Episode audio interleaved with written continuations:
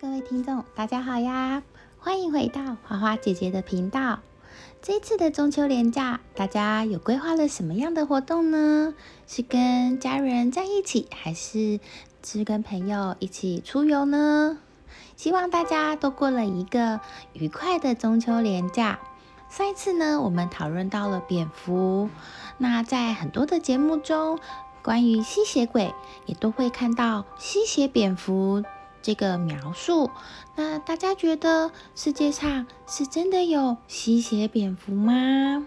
今天我们就来进一步的认识吸血蝙蝠是不是真的存在呢？蝙蝠分布于全球各地，除了极地、大洋中部分的岛屿外，几乎全世界都有它们的身影。但是在热带和亚热带最多。我们平常所见到的蝙蝠，大多是吃昆虫的，当然还有水果、鱼类跟花粉，甚至也有血液哟。是的，世界上真的有吸血蝙蝠哦，但是呢，数量是很少的。分布在热带和亚热带的蝙蝠，许多都是以植物的果实果实为主，它们的食量很大。蝙蝠主要分为吃果实的、吃花蜜的、吃昆虫的、吃鱼的跟吸血的。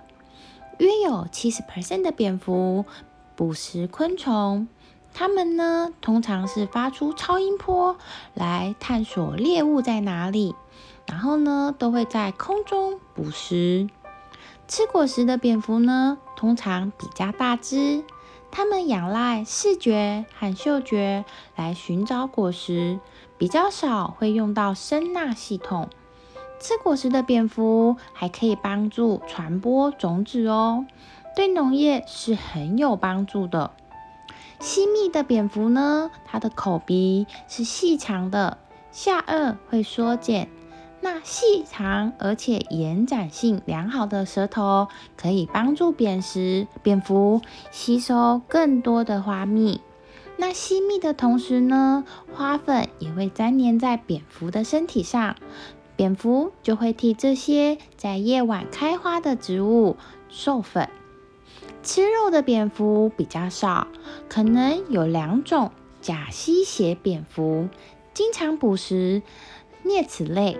小型鸟类、蛙和蜥蜴，目前呢对它们的行为了解的比较少，也不能确定它们是不是主要的主动捕食。那吃鱼的蝙蝠呢，仅有墨西哥兔唇蝠、索诺拉鼠耳蝠和大竹鼠耳蝠，捕食时呢都会贴近水面。用超声波探索小鱼激起的浪花，然后再伺机用脚抓住这些猎物。再来呢，就是大家最想要知道的吸血蝙蝠。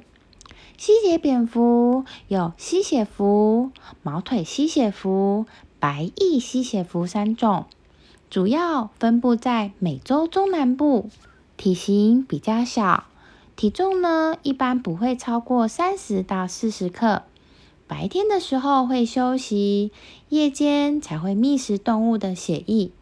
吸血蝙蝠呢，会用它们尖嘴刺穿动物和人类的皮肤，舔食流出来的血液。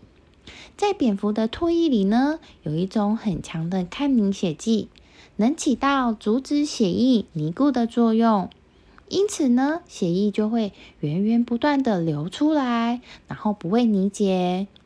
吸血蝙蝠每天只需要吸大约两汤匙的血液，就可以维持它们一天的食物需求量。它们不会无节制的吸过多的血液，让猎物死亡。通常会吸像牛、马、鹿这样的大型动物为主。吸血蝙蝠之所以会对动物造成威胁，主要是因为它们可能会吸有狂犬病毒，并且呢会通过唾液将这些病毒传染给猎物。实际上，人类遭到蜜蜂和狗攻击的次数，还远比遭到吸血蝙蝠攻击的次数多得多呢。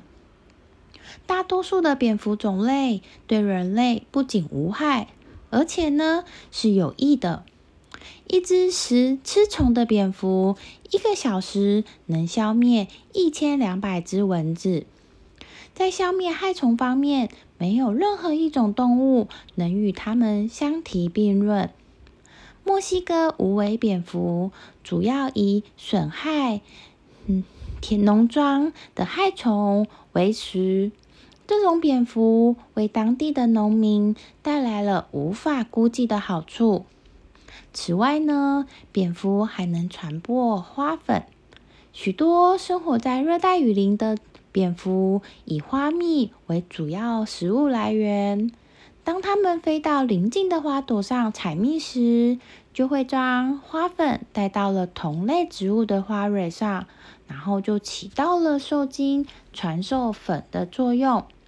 蝙蝠也是许多当地植物，譬如香蕉、无花果、腰果和龙舌兰植物等等的主要授粉者哦。由于蝙蝠的出生率很低，是一种容易走向灭绝的动物种类。大多数的蝙蝠种类一年只会生一胎，是繁殖速度相对缓慢的动物。大多数的蝙蝠种类。大概能活三十年，算是生命周期相对较长的动物。不过，哪怕打死一只雌性的蝙蝠，都会对它们的出生率造成很大的影响。在中美洲地区，人们出于对狂犬病的恐惧，常常会大规模的捕杀这些蝙蝠。